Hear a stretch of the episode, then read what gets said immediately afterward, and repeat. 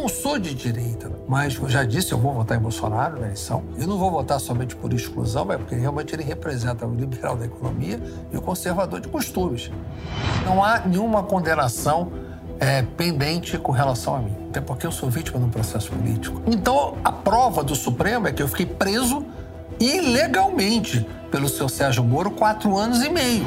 O seu Sérgio Moro sequestrava as pessoas para ter o resgate e a delação, que o ministro Gilmar Mendes definiu como tortura. Ele está certo, porque era uma tortura mesmo. Em primeiro lugar, não tinha delação nenhuma minha. Não havia nada. Não, Os é, dados que circularam aí não foram o senhor que Não, me ofereceram delação, sim, num certo momento. E eu neguei.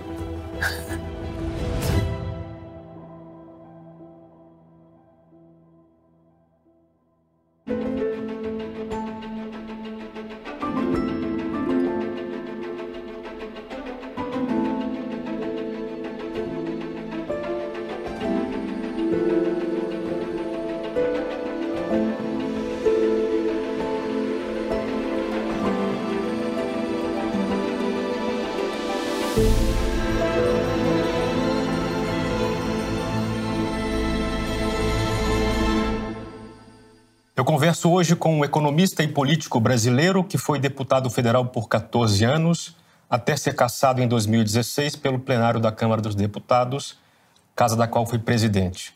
Mentor e maestro do impeachment da presidente Dilma Rousseff, ele chegou a ser investigado e processado pela Operação Lava Jato e hoje, após algumas anulações judiciais, é pré-candidato a deputado federal por São Paulo pelo PTB.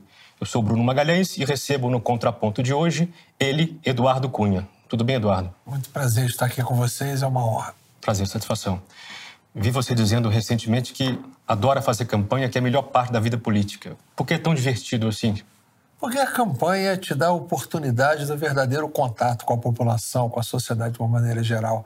Muitos aqueles gostam de ser políticos, mas são políticos do exercício do mandato, político de gabinete. E você perde um pouco a percepção da rua. A, a possibilidade de você disputar uma campanha e você realmente percorrer é o que te dá a condição do exercício do mandato. Sem a percepção daquilo que está acontecendo de verdade na sociedade como um todo, dificilmente você vai exercer o mandato ou vai conseguir exercer a representação daqueles que você está pedindo voto.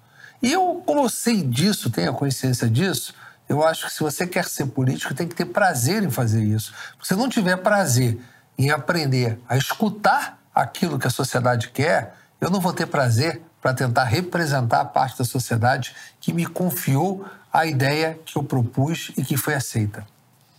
Há cerca de um ano, você dizia que não seria candidato nas eleições desse ano e sim que apenas apoiaria sua filha na campanha dela no Rio de Janeiro. O que, que mudou desde então? Não, eu não disse isso, não. Eu disse que a minha filha seria candidata no Rio de Janeiro, sim, e que eu não seria candidato a deputado federal no Rio de Janeiro. Ah, não disse? Não, eu não disse. Lembro de ter alguma entrevista, eu já, alguma entrevista. Eu já, eu já estava, naquele momento, aventando a hipótese. Mas é claro que, naquele momento, eu ainda estava é, sujeito a certas restrições judiciais. Então, na medida que a minha condenação foi anulada pelo Supremo Tribunal Federal em setembro de 2021, a partir daí eu recuperei a condição para que eu pudesse participar de pleitos. Então, a verdade é que a anulação foi a, é, a, consequência da anulação é a minha candidatura. Mas eu dizia já naquele momento, é, há um ano atrás, que não estava fora da minha cabeça essa possibilidade. Perfeito. É, dos três processos a que você respondeu, um deles ainda perdura, que é o do TRF4, correto? Não, veja bem, eu tem tenho... grau de recurso? Não, está em grau de recurso, mas tem já uma suspensão dada pelo Superior Tribunal de Justiça. E não tem trâmite mais? Não tem trâmite mais, entendeu? Não há, não há nenhuma condenação é, pendente com relação a mim. Sim, as três foram anuladas as de algum modo. Anuladas, exatamente. Parece que dois processos vão prosseguir em, outra seara eleitoral, esse, mas por enquanto sem condenação. Que você está falando também deverá prosseguir no eleitoral. Ela está, ela foi suspensa por uma decisão do STJ, a sua tramitação, até aguardar uma decisão do Supremo Tribunal Federal, uma ação idêntica que está sendo discutida o envio para o eleitoral. Então, as três não têm não tem nenhuma condenação preponderante nesse momento. Essa foi suspensa. As outras duas foram remetidas já para o eleitoral. Perfeito. É, bom, você conhece o seu eleitor como, como ninguém. Você imagina que a leitura que ele faça desse cenário é positiva para você? Eu não tenho dúvida nenhuma, até porque eu sou vítima de um processo político. É, se alguém achar que é, um juiz como o senhor Sérgio Moro, que foi declarado parcial pelo Supremo no caso do Lula, não foi só por causa do Lula. A Vaza Jato, que está aí, a qual uma grande parte não saiu ainda para a sociedade, a atuação que teve da força-tarefa do juiz Sérgio Moro naquele momento com relação a mim não foi nada diferente do que aconteceu com relação ao Lula. E mais, na verdade, o Sérgio Moro, quando ele estava no exercício da magistratura, ele dava entrevistas públicas querendo mostrar sua imparcialidade, dizendo que ele tinha tanto PT quanto ele tinha o maior adversário do PT, que era eu. Então, aquilo era um processo político a qual eu fui vítima na medida que eu dei curso ao processo de impeachment. Ah, tanto que o processo, é, o ministro de Meio para casa, tava, eu vi uma palavra dele é, essa semana, que ele estava dizendo o seguinte, não, ninguém aqui está querendo é, é, não combater a corrupção, mas não podemos combater crime fazendo crime. O senhor Sérgio Moro praticou um crime. No meu caso específico, ele cometeu uma fraude processual. Por que uma fraude processual? Eu fui denunciado pelo artigo 350 do Código Eleitoral, além de duas outras coisas, mas tinha a denúncia explícita do artigo 350 do Código Eleitoral. Simplesmente o Sérgio Moro, quando recebeu o processo, ele me fez uma absolvição sumária do crime eleitoral para poder permanecer com a competência sobre mim, sendo que ele não era juiz competente para julgar o crime eleitoral. Então ele praticou uma fraude processual. Tanto que eu ganhei isso em sede de reclamação no Supremo Tribunal Federal, a parte do trâmite do processo, que constatou essa fraude praticada pelo senhor Sérgio Moro. Então, como é que é? o meu eleitor ele tem que conhecer é, conhecereis a verdade, a verdade vos libertará. Está lá em João 8, 32. O eleitor tem que conhecer, não só o meu eleitor, porque o meu eleitor que votava em mim no Rio de Janeiro não vai ser o eleitor que poderá me sufragar ou não se a minha pré-candidatura se confirmar. Mas eu, o, o, eleitor que pode vir a votar em mim, o brasileiro, tem que entender que esse processo da criminalização da política, que foi patrocinado pela organização política comandada pelo ex-juiz Sérgio Moro, esse processo de criminalização da política já teve consequências drásticas para o país. E o que se buscava era a aventura da eleição presidencial do seu Sérgio Moro, que graças a Deus, acabou morrendo por ele mesmo. Eu costumo dizer que o Moro morreu na cena do crime que ele praticou. Qual crime que ele praticou? A criminalização da política. Que ele foi o grande patrocinador. E é claro que se você vai falar em criminalizar a política, eu era um dos principais expoentes e comandantes da política naquele momento. Teria que ter. Se ele estava querendo tirar o PT, ajudando a tirar o PT, com a parte que eu fiz também ajudei, mas ao mesmo tempo, eu era o outro contraponto ao PT. Então ele não poderia passar incólume numa situação de criminalizar a política se não pegasse os dois lados. E foi o que ele fez. E foi o que ele fez. E vai pagar por isso no seu tempo devido. Você sofreu na pele, na pele mesmo, no corpo, é, o processo penal brasileiro, porque ficou preso durante quatro anos e meio, se não me engano, não é isso? Fiquei preso preventivamente. Eu não tenho. É bom esclarecer isso. Claro, não, é prisão pena. Pena né? nenhuma. Eu não tenho, não tinha e não tenho pena a cumprir. Eu fiquei preso preventivamente em um processo decretado pelo seu Sérgio Moro que me condenou. Essa condenação foi confirmada pelo TRF do Paraná, que é, que é quase que um, um, uma sequência natural entre eles, uma combinação, e foi anulada pelo Supremo Tribunal Federal. Ou seja, o Supremo, quando anula a minha condenação e coloca que o seu juiz Sérgio Moro não era juiz competente para processar a causa, a prisão que ele decretou ela foi ilegal. Então, a prova do Supremo é que eu fiquei preso ilegalmente pelo seu Sérgio Moro quatro anos e meio. Então, eu vivi, sim, as agruras do processo penal brasileiro, mas mais do que as agruras do processo penal brasileiro, foi a criminalização da política que a mídia, é, é, referenciando o seu Sérgio Moro, consagrou. E essa criminalização da política foi que me prendeu. Não foi necessariamente o processo penal. Um dos casos que pesou contra, contra você, a mais grave condenação em termos de anos, foi da décima vara de, de Brasília. Mas que também foi anulada, que também foi anulada. Ah, não, ela, ela não só foi anulada e mandada para o eleitoral, como também quatro outras ações que entraram da mesma vara em sequência para dividir, para obter mais quatro condenações, foram todas anuladas e juntadas. Na vara do Distrito Federal? É, foram juntadas. E foi tudo por eleitoral em uma única ação, que é o que deveria ter sido. Então, é, isso é muito mais. Agora, o problema é o seguinte: é, essa criminalização da política que foi feita pelo Sérgio Moro, ela deu seus filhotes. Deu seu filhote em Brasília e deu seu filhote no Rio de Janeiro. Então, são os filhotes tudo atuando em consonância do princípio consagrado do seu Sérgio Moro. E teve o mesmo fim, anulado. E essa de Brasília, a denúncia também tinha o artigo 350 do Código Eleitoral. E você sabe o que fez o juiz? Ele não fez a fraude como o Moro como o Moro fez, de absolver sumariamente. Ele fez diferente. Ele dividiu a ação e mandou eleitoral para eleitoral parte. e ficou com a ação. E não poderia ter feito isso, porque ele também não era competente para isso. Então, você que sentiu na pele esse problema do processo penal brasileiro, a gente sabe que há reclamações de todos os lados. A defesa reclama de que o processo muitas vezes é inquisitorial, dá margem a esse tipo de coisa que você menciona e acusa e, e critica. O, o MP, de outro lado, critica também que, enfim, o processo é muito lento, não termina. É, você acha que existe algo a ser mudado no processo penal brasileiro para melhorar a investigação de crimes de corrupção? Bom, a primeira coisa que a gente tem que fazer é mudar tudo aquilo que eles usaram contra todos esses processos para criminalizar a política. Começa com lei de delação. Você acha que alguém pode fazer delação preso? Na verdade, o Sérgio Moro sequestrava as pessoas para ter o resgate e a delação. E simplesmente isso que foi feito com essa chamada Operação Lava Jato. Era um sequestro, que o ministro Gilmar Mendes definiu como tortura. Ele está certo, porque era uma tortura mesmo. Então, isso aí é subversão, utilização indevida da lei. A lei das delações, ela fala que ninguém pode ser condenado somente com base na palavra do delator. E todos foram condenados com base na palavra do delator. Eu fui condenado pelo senhor Sérgio Moro com base na palavra do delator.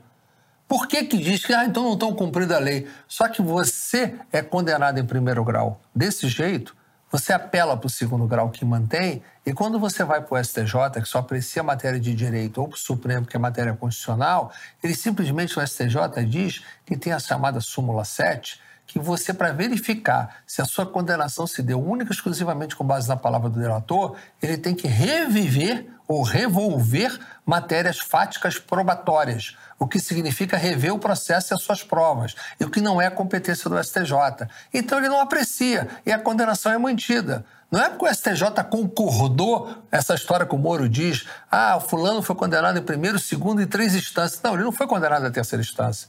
Na terceira instância, não acolheu as matérias não é de direito. Lá. É, porque ele não pode reviver provas, quando deveria. Então, os erros, eles estão na nossa própria, do que eles se utilizaram para poder se beneficiar com a criminalização da política. Então não adianta nada você para o STJ se não for por matéria de direito é, dos erros processuais. Se for por matérias das provas, que eles falsamente disseram que as palavras dos delatores foram corroboradas e não foram, é um delator corroborando o outro, era uma indústria. Então eu preciso saber o seguinte: a falta de legislação existe para punir esses procuradores, para punir juízes, como foi o seu Sérgio Moro. Certamente seria uma coisa que eles deveriam sofrer o processo penal, mas não igual nós sofremos. Deviam ter o direito de defesa, deviam ter o direito ao contraditório e depois cumprir as penas dele depois de transitado em julgado e não serem presos preventivamente.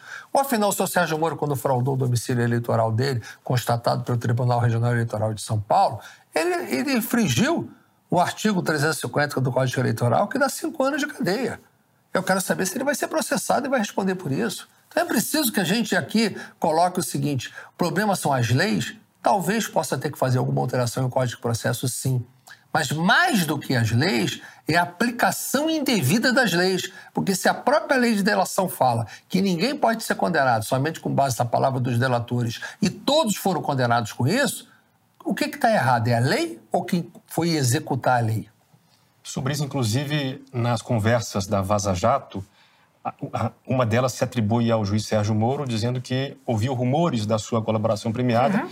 e de que ele não gostaria de, ter, de, de, que ela fosse consumada. Por que, que você acha que ele não queria a sua, a sua delação? Porque ele queria me ter. Em primeiro lugar, não tinha delação nenhuma minha. Não havia nada. Isso claro. Não, Os é, dados que circularam aí não foram o senhor que não, forneceu? Não, eu escrevo isso no meu livro Tchau, Querido Diário de Impeachment. Me ofereceram delação, sim, num certo momento. É, aliás, a história, a história dessa, da, dessa delação vem de, uma, de, uma, de um meliante que virou delator também, chamado seu Joésio Batista, que gravou o presidente da República naquele momento, e, e com uma insinuação que eu estaria recebendo alguma vantagem para não delatar. Aí, naquele momento, me deram uma outra prisão preventiva, que depois foi revogada um ano e meio depois e sequer denúncia eu tive. Sabe por quê? Eu fui chamado para depois e disse: como é que vocês estão dizendo que eu, porventura, possa ter recebido alguma vantagem para não delatar se ninguém me fez uma proposta de delação. Vocês não podem dizer isso. Primeiro, façam uma proposta para eu negar, para vocês dizerem isso. E aí foram e fizeram. E eu neguei. É que circula por aí alguns, alguns nomes que você teria dito, não houve isso. Não houve isso. Não 120 houve nomes, Michel é, Temer, Garotinho. Isso, isso, é, isso é tudo, digamos assim, faz parte do imaginário. Então a gente precisa atribuir o imaginário daqueles que divulgam. Eu quero que se coloque aqui a verdade. Por que, que o senhor Sérgio Moro, então, teria interesse nessa situação? Por que, que não se coloca, por exemplo, que o senhor Sérgio Moro, no dia que eu fui preso, deu orientação para não pegarem meu celular, com receio de que tivesse ligações com outras pessoas de foro privilegiado para ele poder perder o direito ao meu processo? Vamos, que é mais, mais 50 conversas da Vaza Jato a gente tem para poder relatar e mostrar o que, que o seu Sérgio Moro e os procuradores fizeram para perverter todo esse processo. Na época do impeachment da presidente Dilma, você ficou conhecido como mago do Congresso, maestro do impeachment, pelo seu protagonismo de fato e evidente naquele processo. Você costuma dizer, e é evidente que existem duas vertentes aí, dois aspectos, dois lados, a parte jurídica e a parte política. O presidente Michel Temer disse recentemente, aliás, há um tempo atrás, não lembro quanto tempo atrás, que o ato de abertura do impeachment foi uma vingança sua, porque o PT não teria apoiado você na cassação do Bom, seu mandato. É, Isso faz sentido? Tiver, se tiver a oportunidade de ler meu livro, que são 808 páginas, não é? Terei muito prazer, né? É, você vai ter toda a história da participação do Michel Temer no processo impeachment. Inclusive, o que aconteceu com a abertura do processo impeachment, se tiver curiosidade, você vai ver que 33 dias antes do dia que eu divulguei a abertura do impeachment, eu divulguei a, autorizei no dia 2 de dezembro de 2015, antes do feriado de 2 de novembro de 2015, eu havia assinado a autorização do pedido de impeachment, havia chamado o secretário-geral da mesa, mandado ele colocar no cofre e se algo acontecer comigo, você publique. Então, 33 dias antes, já estava o impeachment autorizado. Michel Temer estava participando de articulação comigo nessa semana do dia 2 de dezembro eu não iria autorizar a abertura nesse dia 2 de dezembro, porque o Michel estava costurando apoios para poder ter autorização do impeachment. Ele estava efetivamente, na, digamos assim, na articulação a favor do impeachment, para o impeachment. E aí, eu, por que, que eu fiz isso no dia 2 de dezembro? Porque foi uma surpresa para ele, porque foi contra tudo que eu tinha combinado com ele. Eu relato isso no livro com detalhes, porque nesse dia 2 de dezembro, simplesmente a razão, é importante entender a razão pela qual eu abri o processo de impeachment. Se as pessoas às vezes não entenderem, não vai entender a razão porque foi no dia 2 de dezembro. Eu abri o processo de impeachment porque o governo da Dilma Rousseff, no seu segundo mandato, e não foram as pedaladas fiscais, as pessoas se enganam muito. O que, que são pedaladas fiscais? É a utilização dos bancos públicos para pagamento de despesa pública, que a Dilma fez em 2014, no seu primeiro mandato. Muitos pedidos de impeachment entraram sobre essas pedaladas fiscais, inclusive o Tribunal de Contas da União ele estava rejeitando as contas de 2014 e muitos achavam que ela era a decisão do tribunal que ia motivar o impeachment. Mas eu não aceitava nada com relação ao primeiro mandato, que para mim o primeiro mandato ele terminou em 31 de dezembro de 2014. Eu não poderia responsabilizar a presidente naquele momento por um ato praticado no mandato que se encerrou, apenas se ela tivesse praticado um crime no mandato de 2015, a partir de 1 de janeiro de 2015. E o que, que ela fez? Havia uma lei orçamentária que ela não estava podendo cumprir, porque a lei orçamentária estava prevendo uma meta fiscal de superávit que estava se transformando em déficit. Aí ela pega o governo dela, em julho de 2015, manda uma proposta ao Congresso Nacional, um PLN, para que possa alterar a meta fiscal. Essa alteração da meta fiscal saía de um superávit e ia para um déficit.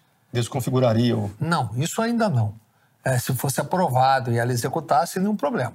O problema é que antes do Congresso aprovar, ela editou decretos de execução orçamentária para gastar o dinheiro sem que o Congresso tivesse aprovado. A edição desses decretos configurou o crime de responsabilidade. E foi por causa disso que eu aceitei.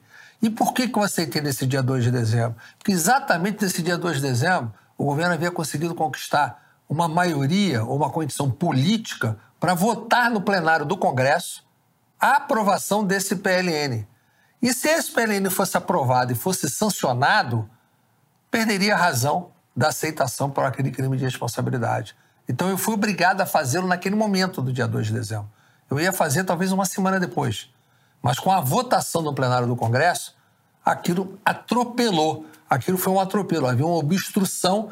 Parte da oposição do PSDB, que fazia parte da comissão de orçamento, havia, digamos assim, se rendido ao governo através de emendas orçamentárias naquele momento, e foi para o plenário, liberou a obstrução e estava se votando. Quando anunciou que ia votar, eu resolvi divulgar a aceitação do impeachment. Então não tem nada a ver com vingança de ninguém, porque eu estava com o pedido assinado antes, 30 dias antes que o PT tivesse tido qualquer movimento. E eu iria abrir de qualquer maneira, até porque todo esse processo começou do, do, PT no Conselho de Ética, não adiantava nada. O PT podia votar a meu favor no Conselho de Ética, que de qualquer maneira, qualquer decisão do Conselho de Ética, seja para aprovar o seu processo ou para rejeitar o seu processo, ele tem que ser referendado no plenário. O Conselho de Ética pode rejeitar a, a, o seu pedido de cassação e o plenário rejeita o parecer do Conselho de Ética e você está cassado, igualzinho. Não tinha diferença nenhuma do que ia acontecer. No Conselho de Ética, ter ou não ter aquela decisão não afetaria absolutamente nada, é só de natureza política. Mas do ponto de vista factual, de votação no plenário da Câmara dos Deputados, não afetava nada. O que levou à minha cassação não foi essa posição do PT. O que levou à minha cassação foi o meu afastamento feito pelo Supremo Tribunal Federal dez dias depois que a Câmara autorizou a abertura do processo impeachment. O processo impeachment foi autorizado no plenário da Câmara em 17 de abril de 2016.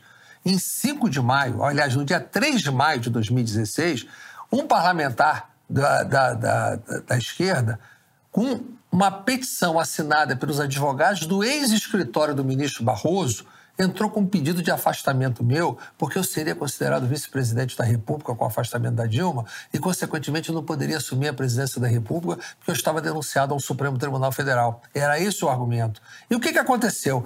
O, o, o Supremo pautou para menos de 48 horas depois, sem o relator ter pedido, para o plenário do Supremo avaliar essa circunstância absurda.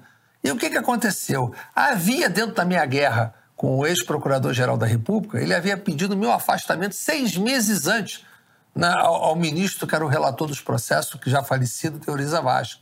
E simplesmente o Teoriza Vaz, quando essa ação ia ser submetida ao plenário do Supremo, ele foi e deu uma liminar me afastando do mandato de deputado e da presidência da Câmara dos Deputados, me proibindo de entrar dentro da Câmara. Como é que você acha que alguém vai conseguir se defender ou evitar um processo de cassação sendo proibido de entrar na Câmara para poder até falar com os deputados? Essa decisão que foi feita pelo escritório, ex-escritório do ministro Barroso, entrando com essa ação, é que levou a isso tudo. E, aliás, tem um livro, Os 11, que trata muito bem desse assunto, que relata essa, esse episódio com riqueza de detalhes. Uma parte dele eu reproduzo no meu livro. E aí, você vai me perguntar, essa ação que eles entraram acabou não sendo julgada. E eu, com, contra o meu afastamento, eu não tinha recurso. Aí eu patrocinei, através de três partidos políticos, a entrada de uma ação direta de inconstitucionalidade, a ADI 5526. O que, que dizia essa ação? Que se um parlamentar, quando é preso, é submetido ao plenário da sua respectiva casa, que gerar uma medida cautelar. O afastamento é uma medida cautelar. Então eu pedi o mesmo tratamento de uma medida cautelar ao que está previsto na Constituição para prisão em flagrante. E o que fez o Supremo? Não julgou essa ADI. Sabe quando é que o Supremo foi julgar essa ADI? E depois, um ano e meio depois, quando o Aécio foi afastado do Senado, e simplesmente usaram isso, deram essa ADI que eu tinha patrocinado e permitiu que o Aécio fosse submetido à votação no plenário do Senado e, consequentemente, ele voltasse ao exercício do mandato. Sem querer, a sua ação ajudou a isso? Ajudou, claro. Além disso, essa ação que eles iam julgar pedindo meu afastamento por, supostamente eu não poder estar na linha de sucessão por ter sido denunciado no Supremo, o ministro que era o relator, que não tinha se pronunciado para o meu caso, Seis meses depois, é, sete meses depois, em dezembro de 16, ele decretou o afastamento do Renan Calheiros, liminarmente, que foi o Marco Aurélio. E o Renan, presidente do Senado, não cumpriu. E foi para o plenário do, do, do, Supremo, 48 horas depois, e o plenário do Supremo decidiu o seguinte: não, ele não pode ser afastado da presidência por causa disso. Era a mesma situação. Quando muito, ele pode, se for o caso, não ocupar a presidência da República interinamente. Então, essa situação toda foi que levou a minha cassação. Não foi o PT. O PT fez isso, né? Patrocinou essas ações e patrocinou provavelmente essas decisões do Supremo. Então, o Michel Temer está um pouco equivocado com essa posição. E para isso é que eu escrevi um livro, porque bom, eu estou falando aqui para você num tempo mínimo, Mas certamente, se alguém tiver curiosidade de ler as 808 páginas, não são duas páginas, são 808, vai ter toda a história real daquilo que aconteceu, que não foi contestada por ninguém. Não tem ninguém que foi aqui, que entrou na justiça ou que veio de público dizer que ali está errado, porque não tem o que dizer. Você avalia que faltou habilidade política à presidente Dilma para evitar o impeachment? Eu acho que faltou competência técnica, habilidade política, habilidade pessoal, faltou tudo, né? Eu acho que a Dilma é um desastre como um todo, né? O que faltou a ela foi competência técnica para no governo dela não editar decretos de execução orçamentária que configurasse um crime de responsabilidade. Esse é o primeiro ponto. Sim, do ponto de vista jurídico, mas e do político? Do ponto de vista político, existia governo naquele momento. A Dilma, a Dilma ela vive um processo de reeleição a qual ela praticou um estelionato eleitoral, igual mais ou menos o Fernando Henrique praticou na reeleição dele em 98. A situação econômica do, do país naqueles dois momentos eram muito difíceis. Dilma maquiou o, o, país. Ela já vinha do problema das manifestações de 2013. Tudo isso também eu trato no livro. E ela havia perdido a, a credibilidade naquele momento, recuperou durante a campanha eleitoral à custa da marketagem e da maquiagem da economia. Depois da eleição, ela terminou a eleição do, do, do, da reeleição como se tivesse terminado o governo. Ela ganhou a eleição, parecia que estava no fim. Tamanho era o desgosto da população. O impeachment começou a ser pedido antes dela tomar posse no segundo mandato. Aí ela foi, deu um cavalo de pau na economia para tentar consertar, pagou as pedaladas fiscais de 2014. Enfim, ela criou um caos na economia de uma tal maneira que o Brasil perdeu 8% do produto interno bruto nesse período de 2015 2016 e perdeu 10% da sua renda do, média dos brasileiros. Isso não é sem consequência. Então, ela, ela perdeu o controle da, da administração, perdeu o controle da economia. Consequentemente, acabou perdendo o controle da política. É simples assim. Houve um enfrentamento comigo na eleição da presidência da Câmara, desnecessário, mas não foi essa a razão do impeachment. Porque eu, eu venci a eleição e, por mais que eles falem agora para tentar colocar, porque é muito engraçado, o PT sempre diz que quando é com eles é golpe. Mas o PT participou do impeachment do Collor, pediu o impeachment do Itamar depois, pediu do Fernando Henrique Cardoso, sendo que o Fernando Henrique Cardoso, o presidente da Câmara, era o Michel Temer. O Michel rejeitou o pedido de impeachment, eles recorreram, foi para o plenário a votação que o Michel levou e eles perderam. Depois, eles assumiram o governo, um, perderam o governo, entraram com o impeachment do Michel Temer e contra o Bolsonaro entraram com os 150 impeachment. Então, é, o impeachment dos outros não é problema não, é refresco. Neles é golpe. É assim que eles, que eles pensam, né? É, ativos no colo. Então, a, a, lógica política deles é sempre essa. Mas eu, eles vêm com essa justificativa de golpe dizer: não, o governo da Dilma não conseguia aprovar nada na Câmara que era presidida por alguém que era, que era adversário. Eu relato isso tudo no livro. Inclusive, houve, houve uma série de artigos feitas pela Folha de São Paulo sobre os ministros da Fazenda de toda a década, e, e foi colocado ali o próprio Joaquim Levy, que foi ministro da Fazenda da Dilma, que ele coloca como ganhos da gestão dele tudo aprovado pelo Congresso. Ou seja, nada que a Dilma mandou para o Congresso deixou de ser aprovado. Tudo que ela mandou foi aprovado. Não teve nada que ela mandou que não fosse aprovado. Todas as medidas que ela propôs, absurdas, reverteu desoneração, aumento de imposto, repatriação de capitais, tudo que ela propôs foi aprovado. Então ela, não tem, ela perdeu a condição política. O problema é que havia coisas que ela não queria que fossem aprovadas, que não eram aprovadas, mas não sou eu, não votava, eu nem votar. O que, não, não cabe ao presidente da Câmara ser o líder do governo, ganhar as votações. O governo não ganhava, perdia. Qual era a culpa que eu tinha? Eles tinham perdido a base política, eles perderam a base política. E isso, quando eles disputaram a eleição comigo, ficou muito claro. O tamanho da votação que o candidato teve contra mim foi mesma, o mesmo tamanho da votação que a Dilma teve para evitar a abertura do impeachment. Então, o tamanho dela, a base dela era esse. Estava restrita a 130, 140 deputados. Infelizmente, ela não tinha mais a maioria da Câmara. Já não tinha no início do seu segundo mandato. E foi, faltou ela a constituição dessa maioria. Talvez, se ela tivesse a maioria, pudesse ser que ela pudesse ter evitado o impeachment, mas ela não tinha maioria. E já não tinha, não foi durante o processo de impeachment. Antes, muito antes, quando disputou a eleição da presidência da Câmara comigo, já não tinha essa maioria. Bom, o impeachment é sempre um trauma para o país, né? A, a, essa pequena distância que nós estamos desse último impeachment, você avalia que ele fez bem para o país? Eu acho que era inevitável aquele impeachment. Eu acho que você devia perguntar o seguinte: nós temos Está até sendo revista uma lei de impeachment. Eu até defendo que, se, que tem uma revisão, que é uma lei antiga, de 1950, foi usada três vezes. A primeira vez com Getúlio Vargas, em 54, que ele ganhou na Câmara. Depois com o Collor, depois com a Dilma. O impeachment é um processo traumático? É. Mas você precisa entender as razões do impeachment. O impeachment se transformou no Brasil, e, é, e errado, como um voto de desconfiança do parlamento. parlamento é. Eu sou parlamentarista por convicção, a nossa Constituição é parlamentarista, e simplesmente nós tivemos uma Constituição feita parlamentarista e o sistema acabou vencendo o presidencialismo por causa de um interesse político momentâneo e depois confirmado num plebiscito cinco anos depois. Então nós temos um problema de Constituição que não está adaptada à realidade. E o sistema presidencialista está falido. Se você pegar agora a, a, disputa da eleição que nós vamos ter aqui, seja Lula ou Bolsonaro quem vencer a eleição, Lula ganhar ou Bolsonaro vencer a reeleição, ambos não sairão com mais do que 15% da Câmara dos Deputados. Tanto o PL quanto o PT vão fazer 70, 75 deputados, não farão mais do que isso. Então todos terão 15% da Câmara dos Deputados. Como é que governa? Então você tem um problema que a governabilidade é em função do nosso sistema político deficiente. Eu, por exemplo, propus no meu livro, já propus em artigos, que a, eleição do Congresso deveria ser feita com o segundo turno da eleição presidencial, para que a gente pudesse ter lado, que o presidente que ganhasse precisa sair com a sua maioria consolidada. Você vê, por exemplo, o exemplo da França. É, Macron ganhou em 2017, um partido que ele fundou naquele momento, porque a eleição congressual na França é feita um mês depois da eleição presidencial, que ela é solteira que, que aconteceu? Ele ganhou, esse partido dele virou o maior partido, ganhou a maioria. Agora, ele está sofrendo o mesmo problema. Ele ganhou a eleição de novo, mas está sofrendo uma oposição mais dura, porque, na verdade, ele não ganhou a eleição. Ele foi, foi por exclusão. Não quiseram os outros candidatos, acabou sobrando para ele. Ele foi o, o, arranjo menos ruim que poderia ter, segundo a, a, o povo francês. Mas a verdade é que ele vai ter agora a consolidação do parlamento. Mas você está escolhendo o parlamento sabendo que se você quer ser oposição ou da governabilidade do governo. O pior é que você vai ter 15% com, com o PL, 15% com o PT e 70% não está com nenhum dos dois.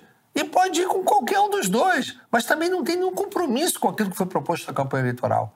Então, quando você quer discutir se o impeachment é bom ou é ruim, nós temos que discutir qual é a alternativa que a gente tem do modelo político para evitar que a situação política do impeachment seja utilizada como uma situação de voto de confiança do parlamento? E a razão disso, a origem disso, é a falta de maioria parlamentar. E a razão disso é porque não há uma eleição comprometida que quem elege o presidente da República, você tem que entender, você, qualquer cidadão, que se eu quero que o Bolsonaro continue, eu tenho que dar a ele a condição de governabilidade. Eu tenho que eleger uma bancada que concorde com ele. Se você acha que o Lula tem que ser presidente, dê uma bancada para ele. O que não pode é a gente simplesmente eleger um e deixar o Congresso em oposição a quem te Aleatoriamente votar num é deputado é e num senador aleatoriamente, é né? Bom, eu quero votar, voltar nesse tema que toca de perto o tema do Centrão, que vai ser um item da pauta aqui mais à frente, mas queria fechar ainda o tema do impeachment. O PT parece que tinha muito mais a perder nesse impeachment do que de fato perdeu. Primeiro, pela escolha do requerimento, que estava. Havia vários requerimentos em jogo. O que foi escolhido me parece que não que não prejudicou tanto assim o partido, né? ou seja, não ficou uma pecha tão grave assim contra ele. E a outra questão é a questão do fatiamento da condenação. Em relação a esses dois o, temas... O requerimento houve... de impeachment, eu não entendi essa, essa posição. Que havia vários requerimentos de impeachment... Não, havia pedidos de impeachment. É, é, eu aceitei aquele que, tinha, que eu considerei que tinha um crime de responsabilidade pelas razões que eu expliquei aqui. Sim, havia praticado o mandato. Pois é, não é que eu escolhi, o que é o que, é o que. Eu não poderia aceitar um impeachment que eu não entendesse como uma configuração de um crime de responsabilidade. Isso. Aquele era o fato. Eu não podia porque tinha denúncia na Petrobras. Foi uma escolha objetiva. Hã? Foi uma escolha objetiva. É, não foi o caso do Colo, por exemplo. O caso do Colo efetivamente foi um golpe foi aceitado o impeachment por causa de uma Fiat Elba. Aquilo não tinha nada a ver com a administração. Aquilo, se fosse um, um, um, delito pessoal dele, tinha que ser o um processo penal que ia cuidar daquilo, não, o processo de impeachment. E o Collor foi absolvido depois do processo penal. E o que é pior, aquilo foi antes do exercício do mandato, e a Constituição fala que aquilo, um presidente da República, no exercício do mandato, tem as suas ações anteriores sobrestadas até o fim do mandato. Então, consequentemente, aquilo foi um absurdo. Então, no meu caso não foi caso de escolha, eu não escolhi. Foi aquilo que eu entendi que configurava crime. Entendeu? Perfeito. É, Então, esse ponto já está respondido em relação ao segundo ponto, ao fatiamento da condenação, ou seja, a exclusão dos direitos políticos do presidente Dilma. Houve algum tipo de acordo nesse. Bom, eu não participei, eu estava afastado naquele momento, né? E, e, foi o caso do Senado Federal. Você tem que entender que Sim, o impeachment. O Supremo, é, a, a Câmara autoriza a abertura do, do, do, impeachment e a presidente é afastada. E o Senado assume o, o, a, o julgador tanto que é presidido pelo presidente do Supremo Tribunal Federal durante o exercício do julgamento. Então, os senadores se transformam em juízes. Então, houve um julgamento. Nesse julgamento, permitiram um fatiamento, que não é o previsto na Constituição. Esse assunto não foi debatido na Constituição, ainda no Supremo Tribunal Federal, porque a Dilma se candidatou em 2018, mas ela não ganhou a eleição. Se ela tivesse ganhar, ganhasse a eleição, certamente esse assunto iria ser submetido ao Supremo e muito provavelmente ela não iria conseguir é, exercer o mandato, porque provavelmente essa decisão seria revogada por uma decisão do Supremo, é, porque realmente aquilo ali é, afronta o que está escrito no texto constitucional. Entendeu? É, eu acho isso, mas é precisava que fosse julgado. Mas como ela não ganhou a eleição, o assunto morreu. Como ela não vai disputar também essa eleição, o assunto vai morrer. Você não gosta da expressão centrão, né? Queria entender por quê e como é que você não, avalia esse fenômeno político brasileiro. É muito simples, porque o centrão, você, você tenta rememorar aquele, aquele que foi considerado o centrão da Constituinte, que não é o caso, são duas coisas completamente diferentes. O centrão da Constituinte foi um, um grupamento que se juntou para tentar evitar que a Constituição fosse uma Constituição ideologicamente de esquerda, que era o que estava caminhando se esse centrão não se juntasse para poder atenuar. Porque a nossa Constituição acabou virando uma bagunça, né? virou uma bíblia, né? virou um catálogo telefônico. Né? Porque hoje, inclusive até hoje, nós aprovamos aumento salarial de categoria através de emenda constitucional. E por que, que fazem isso? Para não vetar. é, transformou numa alternativa legislativa. Quer dizer, são absurdos. Piso salarial de agente comunitário de saúde, agora há pouco tempo. Porque a PEC não passa pela sanção presidencial. Né? Não passa pela sanção. Então, o que acontece?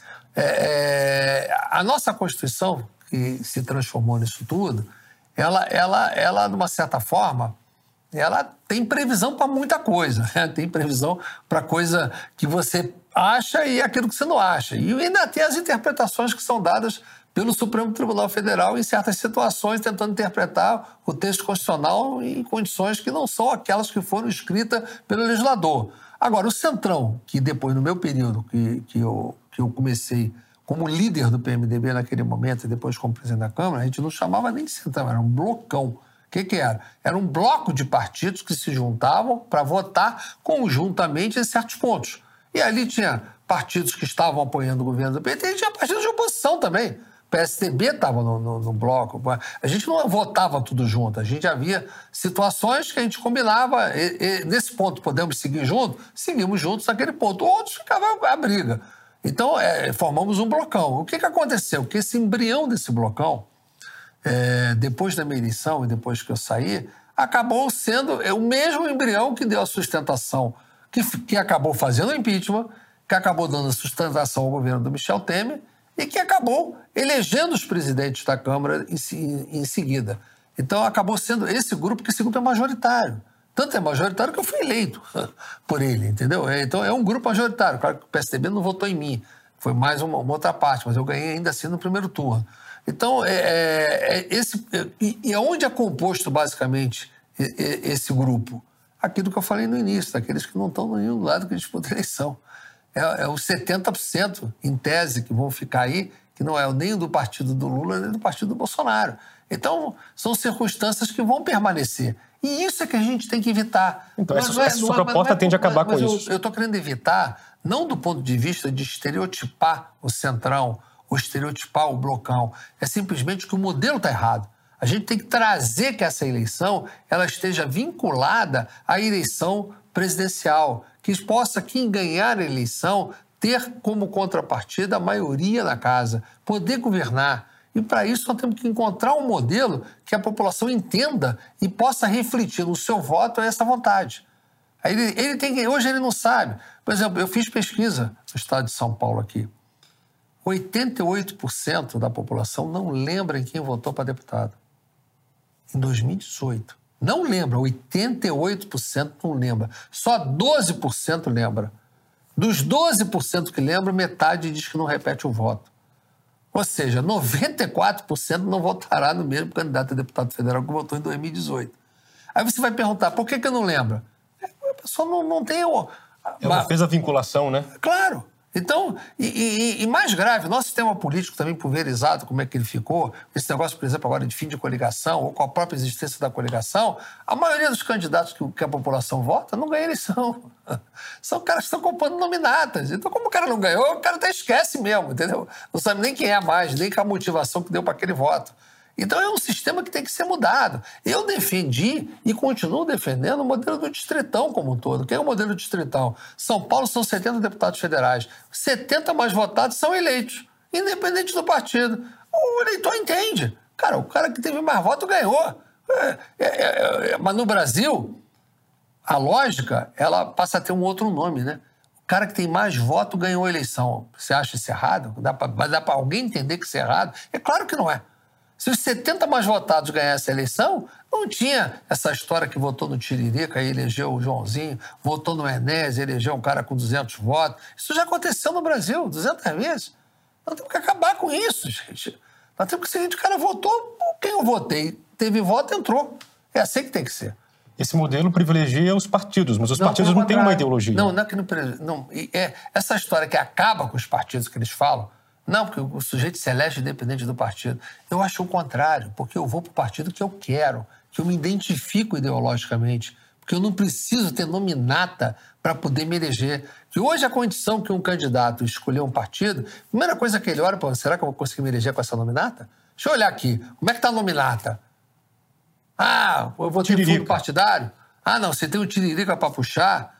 Ah, se tem, enfim, ah, tem o Eduardo Cunha, eu vou. É, o cara, ou, tem ou não vou. Então o cara olha por essa razão. Ele não, é, se eu não tivesse essa preocupação, eu vou escolher o partido que eu quero.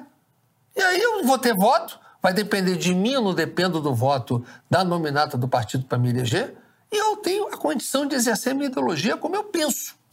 Essa, essa, é, eu acho que é o contrário do que penso.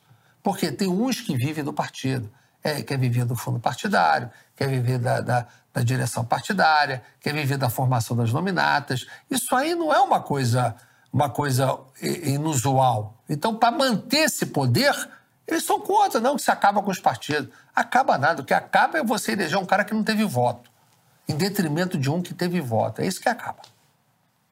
Rio de Janeiro teve, nos últimos anos, seis governadores que tiveram em algum momento na prisão, até um PGJ esteve, um no mínimo, não tenho certeza se mais foram presos. Você avalia que o Rio de Janeiro passa por um. que no Rio de Janeiro as condições políticas são um pouco mais degradadas do que no resto do país? Eu não diria que as condições no Rio de Janeiro são mais degradadas que o resto do país. Eu acho que tem situações políticas no Rio de Janeiro que são diferenciadas do resto do país, ou lá por ser uma base é, muito forte da, da, caixa de ressonância do país, as coisas são mais, têm mais visibilidade. Em que sentido? Não entendi. Ah, talvez alguns outros estados tenham tido equívocos talvez muito maiores e que não foram levantados ou não foram contestados. Então, não necessariamente quer dizer que isso seja o Rio de Janeiro, seja, digamos assim, um exemplo. Talvez as situações do Rio de Janeiro tenham sido expostas e situações outras não tenham sido expostas. Sem entrar no mérito de situação nenhuma, estou dizendo só uma questão política. Às vezes, alguns foram expostos, outros não. Então, no primeiro momento. Segundo, tem uma parte da situação do Rio de Janeiro que é também decorrente da criminalização da política. Uma parte que efetivamente tiveram situações que estão públicas e que estão sendo combatidas. Então tem de tudo no Rio de Janeiro, né? É, mas eu volto a te dizer, não necessariamente quer dizer que seja o Rio de Janeiro. Eu acho que tem muita coisa em São Paulo, por exemplo, que taparam o sol com a peneira e, e ficou lá, sumiu, ninguém fala. Mas que não tenha coisas também tão boas que não pudessem ter sido expostas, e não foram. E assim com outros estados. Então, eu acho que querer estereotipar o Rio de Janeiro por ser lá o local do problema, eu não diria. Embora o Rio de Janeiro tenha peculiaridades, são peculiaridades muito diferentes. O Rio de Janeiro era a antiga capital da República, o Rio de Janeiro sofreu um processo de empobrecimento, depois veio o boom do petróleo, o boom do petróleo que se ocasionou com uma concentração de renda de royalties, em poucos e não em todo o estado. Então teve um desenvolvimento meio de lado. Então o Rio tem os seus problemas estruturais que nós poderíamos ficar horas aqui debatendo pelo, pela minha experiência que eu conheço de lá. Mas eu acho que a maior, maior razão dessa diferenciação que você está colocando talvez tivesse enfocado só o Rio de Janeiro para isso. As críticas que você dirige a Lava Jato, Curitiba e Brasília também se aplicam, na sua opinião, à do Rio de Janeiro? Olha, eu não, eu não conheço os detalhes da do Rio de Janeiro como eu conheço os detalhes do Paraná. Então, eu fazer críticas à decisão judicial é, é, não, seria, não seria, digamos assim, correta da minha parte. Mas o princípio da espetacularização, o princípio das prisões doidas, das delações, o princípio da criminalização da política é igual. É igual. Agora, se, se as decisões foram injustas tiveram fraudes, eu sei que a maioria dos processos saiu da vara que estava lá igualzinho. Muitos deles foram para o eleitoral, muitos, houve, erros públicos estão sendo colocados, foram mostrados. Eu não sei se as motivações são as mesmas. Como eu não conheço, eu não opino. Eu falo do Paraná, porque lá eu vivi, lá eu conheço, lá eu te dou a vírgula da decisão aqui para debater com você. Então, no Rio eu não conheço. Você é a favor da prisão decorrente de condenação em segunda instância? Claro que não. Não é? Claro que não. E, e, e eu te dei aqui a principal razão para isso. A principal razão que eu te dei é isso. Você tem uma, um juiz que condena em primeiro grau, tem um juiz que combina em segundo grau, como é o caso. A relação que tinha do Moro com, com a turma do TRF que julgava os casos da Lava Jato, todo mundo sabe que era umbilical. Mas e isso é... não é regra, né? Hã? Isso não é regra no Sim, país. mas eu não posso, eu não posso que a exceção eu puna quem ser os inocentes. Pode não ser a regra, mas a exceção pode punir o inocente. A gente não pode punir o inocente. E aí o que acontece? Você vai para o STJ, eu não posso revisar a prova. Aí se mantém, o cara já está preso. Até porque esse, essa possibilidade da, da prisão em segunda instância foi que levou as pessoas ao desespero de aceitar e pagar o resgate com a delação. Se não tivesse acontecido isso, eles não teriam delatado. Porque eles sabiam que não ia sair da cadeia. Então as pessoas, quando você vai ser condenado em primeiro e segundo grau rapidamente, é questão de seis meses e simplesmente você não sai da cadeia. E, e, e os, as pessoas apavoraram, pagaram o resgate. Então, essa, isso foi um dos elementos da tortura que foram feitos para a indústria das delações. Então, a execução da prisão em segunda instância, além de ferir a nossa Constituição, porque a presunção de inocência é para todos. Você só pode ser condenado com trânsito em julgado. É, aí você está condenado. Até você não ter o trânsito em julgado, você não é condenado. Você é inocente até o final do seu processo você é inocente. E o Supremo está mostrando isso, porque as revisões todas de, de decisões, se você tem essa história para justificar a prisão em segunda instância, como por exemplo o Barroso, não voto dele, estatisticamente tanto 1% ou 2% é mudado para o STJ. Então quer dizer o seguinte: é, é, que nem a roleta russa. Eu tenho uma bala no revólver de, de, de, em seis opções. Um vai morrer. Então esse pode morrer? Justifica que 1% morra, que pague uma pena injusta, porque 99% é correta, nós não podemos ter exceção. Você, você, a presunção da inocência, eu colocar alguém na prisão ou para cumprir uma pena, simplesmente porque ele tem a presunção de culpa ao invés da presunção da inocência, é violentar um dos princípios básicos da, da liberdade, do nosso direito constitucional. Isso é uma violência que ninguém que é democrata pode concordar. Você mencionou alguns pontos da nossa Constituição que, na sua opinião, é, não estão andando bem como o presidencialismo.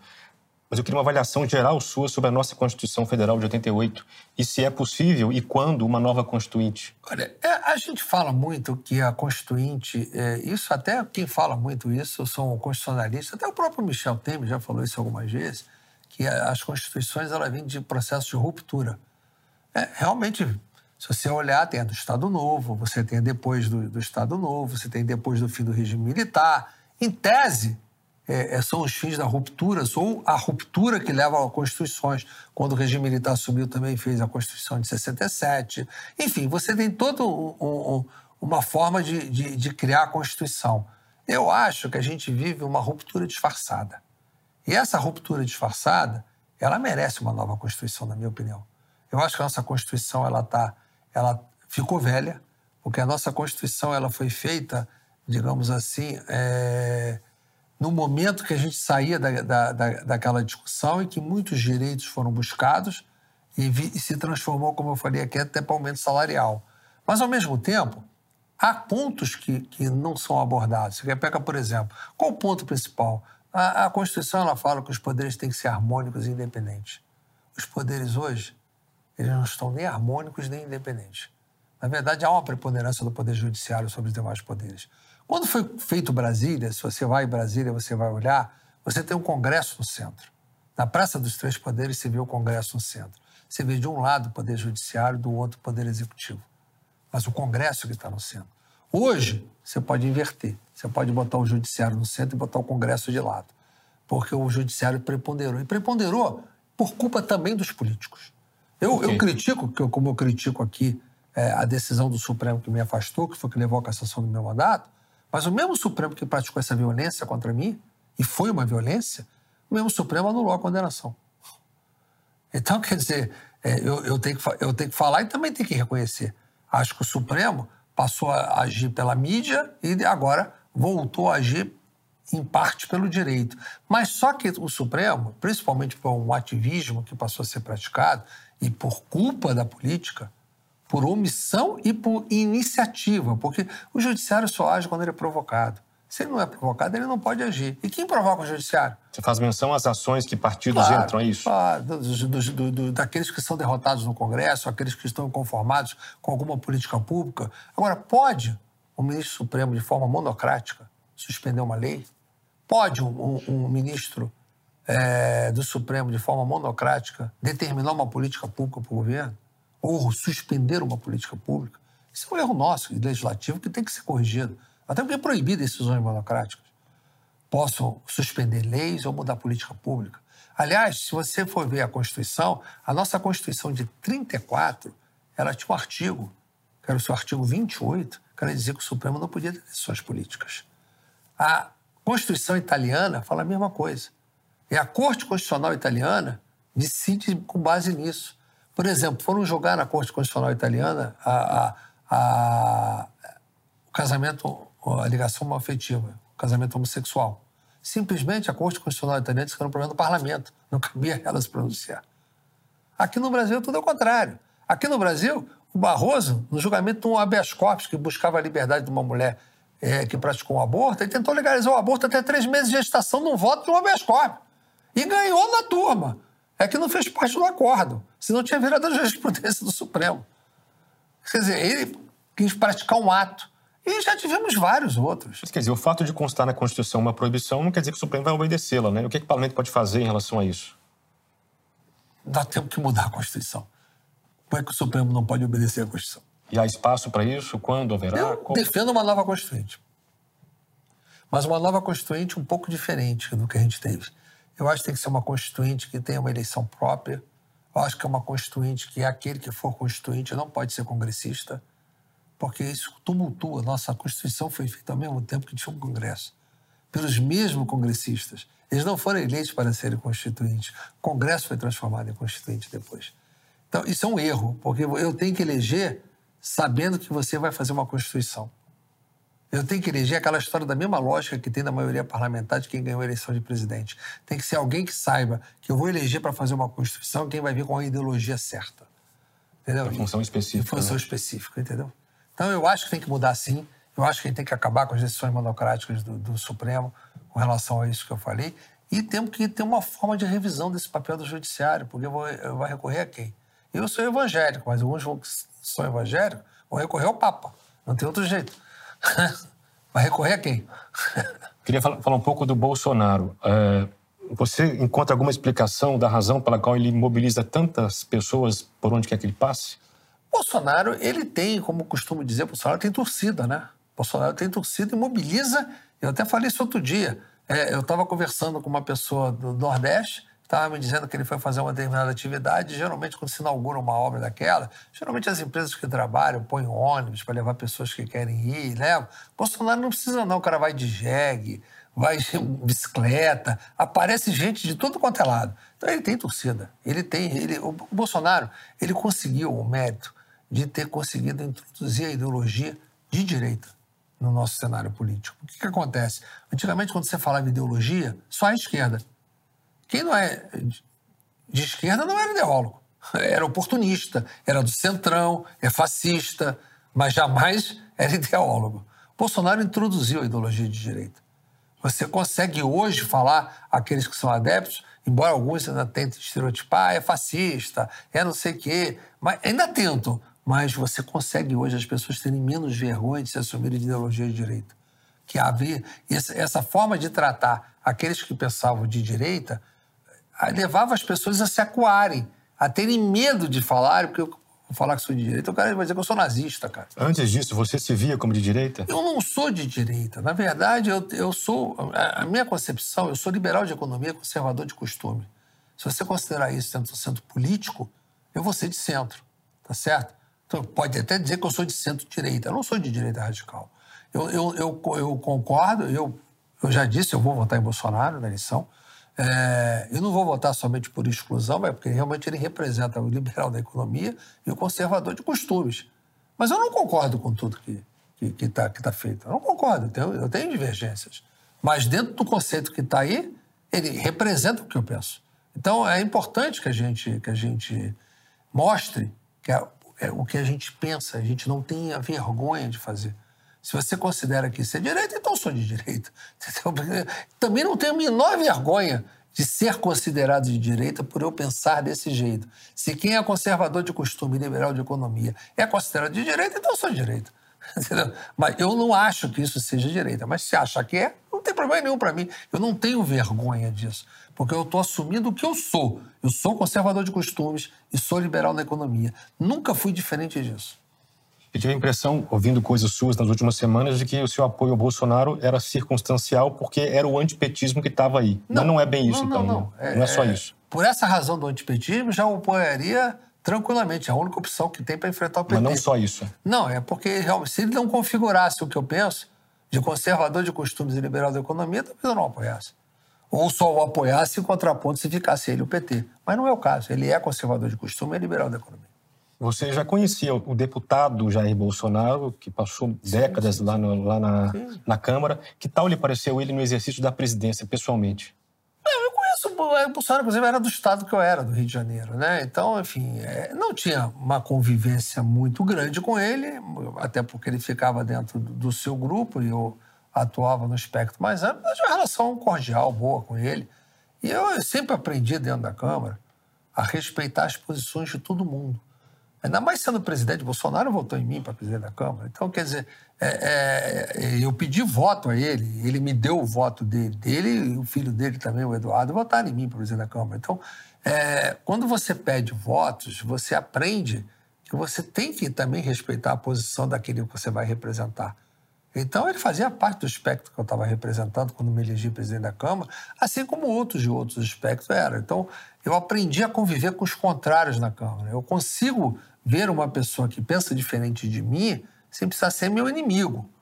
Ele pode ser meu adversário, mas não é meu inimigo. Eu não preciso é, sair no, no, no, tapa com quem é meu inimigo. Então, eu consigo conversar e debater com aqueles que são contrários a mim. Isso faz parte do parlamento. Quem não, não conseguir ter essa capacidade é, realmente tem dificuldade de você poder transitar. Aqueles que exercem o mandato, e há aqueles que exercem no confronto entre posições, eles não buscam a convivência dentro do parlamento, buscam o ganho eleitoral da sua linha ideológica para fora. Bolsonaro, em parte, fez isso em vários momentos. Ele buscava o, o ganho dentro do, do agrupamento a qual ele representava. Então, por isso que você tem essa posição do Bolsonaro, que ele era, digamos assim, mais radical dentro do exercício do mandato e mais isolado naquele ponto. Não, mas que ele tinha posição. E ele vinha defendendo a posição dele. Você pode gostar ou não gostar da posição dele, mas ele defendia. É, então, ele, ele não buscava a contemporização dentro da Câmara, porque ele não, ele não buscava o alinhamento interno, ele buscava a expressão da representação dele para fora. Então, há quem exerça o mandato dessa forma. Não era o meu caso, mas ele exercia assim. Nós vivemos um fenômeno, no mínimo curioso hoje em dia, que o presidente conseguiu escapar dos rumores de impeachment que ficaram fortes meses atrás, mas ao mesmo tempo ele não consegue ter uma plena governabilidade. Como é que se explica isso? Bom, em primeiro lugar, é o seguinte: é, ele, ele, não, ele, não é que ele escapou dos rumores do impeachment, não. Ele tem dois fatores. Primeiro, o presidente da Câmara não abriu. É, sim. É, e segundo, não tinha voto para poder aprovar o impeachment dele. E terceiro, talvez, o terceiro mais fundamental, o Bolsonaro tem apoio para popular para impedir isso. Coisa que a Dilma não tinha. A Dilma estava com dígito de popularidade, chegava a 5% a Dilma de, de popularidade. Bolsonaro nunca teve abaixo de 30%. Então, são situações distintas do ponto de vista político, do ponto de vista da mídia. Mas o Bolsonaro sofreu uma sabotagem enorme no Rodrigo Maia no primeiro biênio de mandato E recuperou a governabilidade da Câmara quando derrotou o Rodrigo Maia e elegeu o Arthur Lira. E aí ele ganhou a governabilidade na Câmara. E o Rodrigo Maia queria botar alguém para fazer o impeachment que ele não teve coragem de fazer, porque ele não tinha coragem. Ele era covarde. Falava impeachment toda hora, fala impeachment depois, mas quando ele teve a caneta na mão e a condição de fazer, ele não teve coragem de, de autorizar. Então ele não pode cobrar isso de ninguém. O Arthur Lira entende corretamente que não cabe impeachment nesse pedido. Eu também entenderia igual o Arthur Lira está entendendo. Porque eu li esse pedido de impeachment todo que tem lá, não tem nada que possa configurar crime de responsabilidade do Bolsonaro. E mesmo se aprovasse, não ia aprovar. Então é, é completamente diferente. Agora, e não tem governabilidade por todo, por uma razão muito simples. Ele passou metade é, do mandato com o Rodrigo Maia em oposição e o Senado meio de lado. E a outra metade, ele conseguiu ter a governabilidade na Câmara, mas o Senado ele não tem a governabilidade. O Bolsonaro não tem maioria no Senado. A, a, a governabilidade dele é capenga porque ele não tem a maioria no Senado. Que nessa próxima eleição, que o eleitor, ao mesmo tempo que decida o seu presidente da República, ele decida a sua maioria também na Câmara e no Senado também. Para entender, para que o presidente possa ter a sua governabilidade. Espetáculos como esse da CPI da Covid, essas coisas todas que foram feitas, foram feitos pelo Senado. Onde Bolsonaro sofreu os seus maiores reversos foi no Senado, não foi na Câmara. Como é que você avalia politicamente aquelas manifestações de rua de 2013, que até hoje as pessoas ficam tentando entender o que de fato aconteceu ali, e se isso foi isso de fato, se existe alguma cadeia de causal daqueles, daquele, daquela época a crise dos poderes que nós vivenciamos hoje? Não sei, se com a, não sei se com as crises dos poderes. Aí, aí seria, seria, seria talvez viajar um pouco além da, da, da, do horizonte, né? Mas eu abordo isso no meu livro. Eu acho que a, a, as manifestações de 2013, que começaram com, com, com pedido de é, contra um aumento de passagem de ônibus e se transformaram num movimento é, de, de revolta. Todo mundo pediu o quê? Eu tô reivindicações disso, daquilo. O Ministério Público entrou no meio incensando pelas redes sociais, porque havia um projeto que eles entendiam que era contra ele, que aquele projeto que dava o poder de investigação para a polícia. Que da PEC 37, é isso? É isso. E aí acabou sendo derrotado. E, no bojo daquela confusão, muitos se aproveitaram. Mas na prática era uma crise de representatividade. Ali marcou, na verdade, eu acho que o fundamental para ali foi a derrocada da Dilma, né? Porque a Dilma ela estava com uma popularidade enorme ainda, ela estava com um nível de aprovação de mais de 50%. E ela caiu a metade depois daquelas manifestações e ela conseguiu recuperar para a eleição de 2014, mas, como eu já falei aqui, numa marketagem e no maquiamento da situação econômica. Mas as sequelas, quando foi convivida com a realidade, ela voltou ao seu cenário das manifestações de 2013, que só foram terminadas porque patrocinaram a quebradeira. Que, no nosso entender, quem patrocinou a quebradeira foi o próprio PT, que era uma maneira de acabar com a manifestação, que ela começou, ela era pacífica, de famílias, e de repente as famílias ficaram com medo de ir para a rua, porque não queriam apanhar, não queriam sofrer violência. E a violência acabou com as manifestações. Era uma forma de acabar com as manifestações. Claro que tinha os baderneiros, mas tinha a violência orquestrada para justamente afastar das ruas aqueles que estavam protestando pacificamente. Mas ninguém entendia ainda qual era a verdadeira razão que motivou aquele acúmulo todo. Isso é uma coisa que não vai ter que ser estudada. Mas eu acho, é, no distanciamento, a gente tem mais visão, que era uma crise de representatividade, sim. Só que a resposta à crise de representatividade que a Dilma deu foi mandar cinco propostas para o Congresso para fazer voto em lista, para mudar situações que a gente acabou com aquilo tudo, não deixou nada daquilo andar. Ela entendia que a representatividade era eleição, aí tira o voto popular para eleger o parlamentar. Quer dizer, é, o, o, o equívoco de política dela vinha até nesse ponto que eles queriam se aproveitar das manifestações para implantar a forma que eles entendiam do processo eleitoral. Então, isso acabou, na minha opinião, a manifestação de 2013 tem muito mais importância para o impeachment da Dilma do que entre a crise dos poderes. Frase sua. Lula está hoje na pré-campanha mais petista do que quando governou o país. Comente. Não, é, é só você olhar. O Lula está defendendo o aborto, ele está defendendo a revogação da reforma trabalhista, está defendendo até rever a privatização da Eletrobras. Lula, em 2002, quando foi candidato a primeira vez, fez a Carta aos Brasileiros, cuja base da carta era justamente cumprimento de contratos, respeito ao que existia. E justamente vinha discussões naquele momento de revogação de privatizações que haviam sido feitas pelo governo de Fernando Henrique. Aquela carta dos brasileiros foi para tranquilizar o mercado, tranquilizar a sociedade, que não ia ter violência nenhuma. E o Lula agora, de repente, resolve ser candidato pregando a violência. Rever a privatização, defender o aborto, revogar a reforma trabalhista. São situações que mostram que o Lula está mais próximo do PT do que o Lula que ganhou a eleição em 2002. Eu acho que o Lula talvez pela idade, pelo tempo, pelo sofrimento, ele tenha deixado de lado a postura conciliatória que ele acha que quer vender na postura conciliatória para se eleger, para adotar as teses do PT. Então eu acho que um eventual novo governo do Lula, ele vai se dar sobre a ótica do petismo de verdade. Então que é bom isso, mas eu não acho isso ruim não. Eu acho que o Lula pregar isso vai ficar muito mais claro para o eleitor poder escolher. Se o eleitor escolher o Lula, vai entender que vai ter que escolher o que o PT pensa.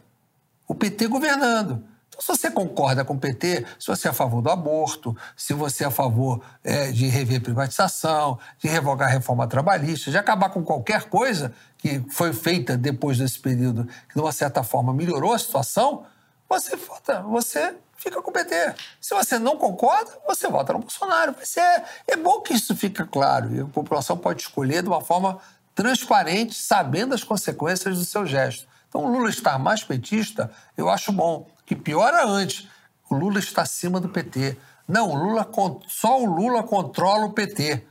Ah, o PT está lá, mas é o Lula. Então o PT não vai, não vai fazer mal, não. É como se fosse um animal que o Lula enjaulasse e que não ia fazer mal a ninguém. Entendeu? Ou um animal domesticado. Mas não é, não. O Lula está resolvendo entrar na jaula, União. É essa a diferença. Você costuma falar que não gosta da ideia de velha política e nova política, e sim de boa e má política. Sim. O problema é que, recentemente, no Brasil, com a judicialização da política, a gente costuma pensar a política em termos de certo, errado, justo e não injusto. judicialização, criminalização. Eu acho que levou mais do que a judicialização, foi a criminalização. A criminalização levou à judicialização. Sim, sim, perfeito. Mas o processo de criminalização. Agora, por que, que a gente vai falar velha política ou nova política? Então, todos aqueles que se elegeram em 2018 da nova política hoje estão velhos. Vão disputar porque eles são novos? Então, tem que ter a boa ou a má. Eu brinco sempre, eu conto uma historinha que você chegava no interior, você comprava um comércio, o cara trocava a placa, botava assim, sob nova direção. Aí um dia o cara vendeu o comércio, o cara botou essa placa sob nova direção e o comércio estava ruim pra caramba, o cara ficou irritado, foi lá e recomprou o comércio. Aí ele tirou aquela placa de sob nova direção e botou uma placa sob velha direção. Aí pronto, a população gostou porque preferiu o cara anterior do que esse que entrou. É, essa, a política a velha, a velha administração do que a nova. Então vai ser a mesma coisa na política. Vai voltar. O que o pessoal chama de velha política vai voltar desde que esteja praticando a boa política. Então, mas esse é o ponto. A gente tem pensado política hoje em termos de certo, errado, justo e injusto. Não é certo e errado. É a categoria da não, boa política? Quem, quem, sou eu, quem é você para dizer o que é certo e o que é errado? E nenhum de nós é capaz disso. Quem vai julgar isso é o eleitor. Não, mas o julgamento do eleitor tem sido esse. Ah, esse é certo, esse é errado, esse é justo, é injusto, esse é criminoso, esse não é. No, no momento que julgar sobre essa ótica, ele não vai escolher corretamente. Isso, pois é. A pergunta é essa. Qual que é o critério da boa política? Que não seja esse o critério da boa política é escolher quem ele represente que represente o seu pensamento. Quem veicula o que você pensa lá na Câmara. É isso. E também não adianta o seguinte, eu costumo dizer o seguinte, o que, que adianta só você escolher gente para ficar berrando lá? Não resolve nada. Tem que ter efetividade também. Porque eu quero que quem me represente faça alguma coisa para mim. Eu não quero só que o cara fique na rede social, que fique xingando no microfone, fique ofendendo os outros, ou fica brigando. Não, eu quero o cara que resolva o meu problema. Que esteja lá e que participe, que resolva. A efetividade do mandato é muito importante. Então o eleitor tem que também aprender a julgar a efetividade do mandato. Eu não pude ter acesso à sua defesa. A imprensa publica em quase sempre coisas contra você e eu não encontrei a sua defesa para ler. Você reconhece aquelas contas na Suíça que foram identificadas? Você devia ler meu livro. Talvez Vou ler, não. O livro está na, na fila. Porque o meu livro é o fim do livro. Ele tem 40 páginas fora do livro, que não contamina o livro, que tem a minha defesa. Sim. Se você tivesse lido meu livro, você talvez não podia dizer que não teve acesso à minha defesa. Você Sim. teria acesso a um resumo privilegiado da minha defesa. Para te responder isso, eu cito a página 801 do livro. Se você pegar meu livro na página 801... Nesse anexo final. Você vai encontrar um facsímile, um ofício do Ministério Público, no meu processo, me pedindo ajuda para poder ter contato no, na, nas instituições financeiras porque as contas não são minhas, que eu era apenas usufrutuário. Documento do Ministério Público reconhecendo, está lá publicado no livro. Então, mais fácil para te responder é o documento. Não precisa eu dizer, não precisa justificar, não. Pega o documento que está lá publicado no livro, na página 801, e você tem a resposta para isso. É até bom que faz propaganda, compre mais um livro, me ajuda. Demitido aqui. Você é um crítico do ativismo judicial, já mencionou isso várias vezes aqui, que o Supremo às vezes passa da linha. Você é capaz de recordar algum momento em que você percebeu que ele passou da linha pela vários, primeira vez? Vários. Quando me afastou, passou da linha. Não tinha uma base jurídica para aquele afastamento. Não tinha nada. O teorista chega a escrever o seguinte: não tem nada da Constituição que, que diga que ele não possa continuar, mas também não tem nada que diga que deva continuar. Um negócio assim absurdo a frase dele, que ele usou ali. Não tem justificativa jurídica. Tanto que a ação que eu entrei, ela acabou sendo vitoriosa o Aécio. Porque o que deveria ter ocorrido? A ser aquele afastamento aprovado, eu tinha que ter sido submetido em 24 horas ao plenário da Câmara. E eu duvido que o plenário da Câmara, em 24 horas depois do meu afastamento, mantivesse esse afastamento. Não iriam manter. Seis meses depois, é tudo é possível. Em política, seis meses é uma eternidade. Mas 24 horas depois do meu afastamento, o plenário da Câmara iria rejeitar aquele afastamento. Então teria sido outra história. Então nós estamos vivendo um momento que tem que dizer o seguinte: erro, estou te dando erros. O erro é, não está comprovado pela minha opinião, não, pelo que o próprio Supremo julgou depois. O Supremo deu ao AS um ano e meio depois, baseado na ação que eu entrei, aquilo que não me deu. Bom, estamos caminhando para o fim da entrevista. Mais duas questões. A primeira delas é, vi você falando da prisão, do tempo que passou na prisão. Claro, não foi agradável, mas você disse que, bom, talvez Deus tivesse, talvez tenha tido alguma razão para me manter lá durante esse tempo, porque me, me, me livrou de alguma coisa pior. A questão é, quem é Deus, Eduardo? Olha, você perguntar para um evangélico ou para um brasileiro quem é Deus, talvez é, Deus, na sua concepção, possa ser uma coisa diferente da minha. Para mim, Deus é o Criador. Para mim, Deus é meu Pai. Então, Deus é tudo. Nada acontece na minha vida ou na sua vida, não cai um fio de cabelo da sua cabeça ou da minha que não seja pela vontade dele. É pela vontade dele que eu estou sentado aqui da sua frente. É pela vontade dele que eu estou te respondendo. É pela vontade dele que eu estou respirando. E você também. E a última questão: existe alguma pessoa, eu quero o nome de alguém, se é que há, com quem você se desentendeu recentemente, se afastou e tem o desejo de se reconciliar? Meu amigo, a gente, a gente diz o seguinte: a política adora a traição e não perdoa os traidores. Não? É por aí que a vida, a vida continua. Eu não tenho desejo nem de brigar, nem de reconciliar, nem de me afastar de qualquer ninguém. Até porque eu não briguei recentemente, né? Então, eu estou tocando a vida que em política a gente não olha pelo espelho retrovisor, a gente olha pelo para-brisa.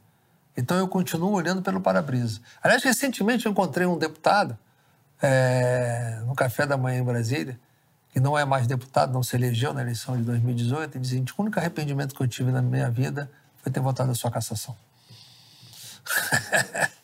Isso eu já ouvi vários. Então, a gente tem que aprender a ouvir. Né? Já tive deputados que me procurou para me pedir perdão do que falou e dizer, não, para mim você não precisa falar nada. Vai falar o que você está falando aqui é onde você falou o equívoco sobre mim. Vai lá e fala. Para mim você não precisa falar nada. Quem tem que ouvir isso é o público que te ouviu falar. E assim a gente vai tocando. Política é isso. Tá certo. Deputado, muito obrigado pelo Eu seu tempo. Agradeço. Satisfação falar tá, com o senhor. Obrigado. Até mais.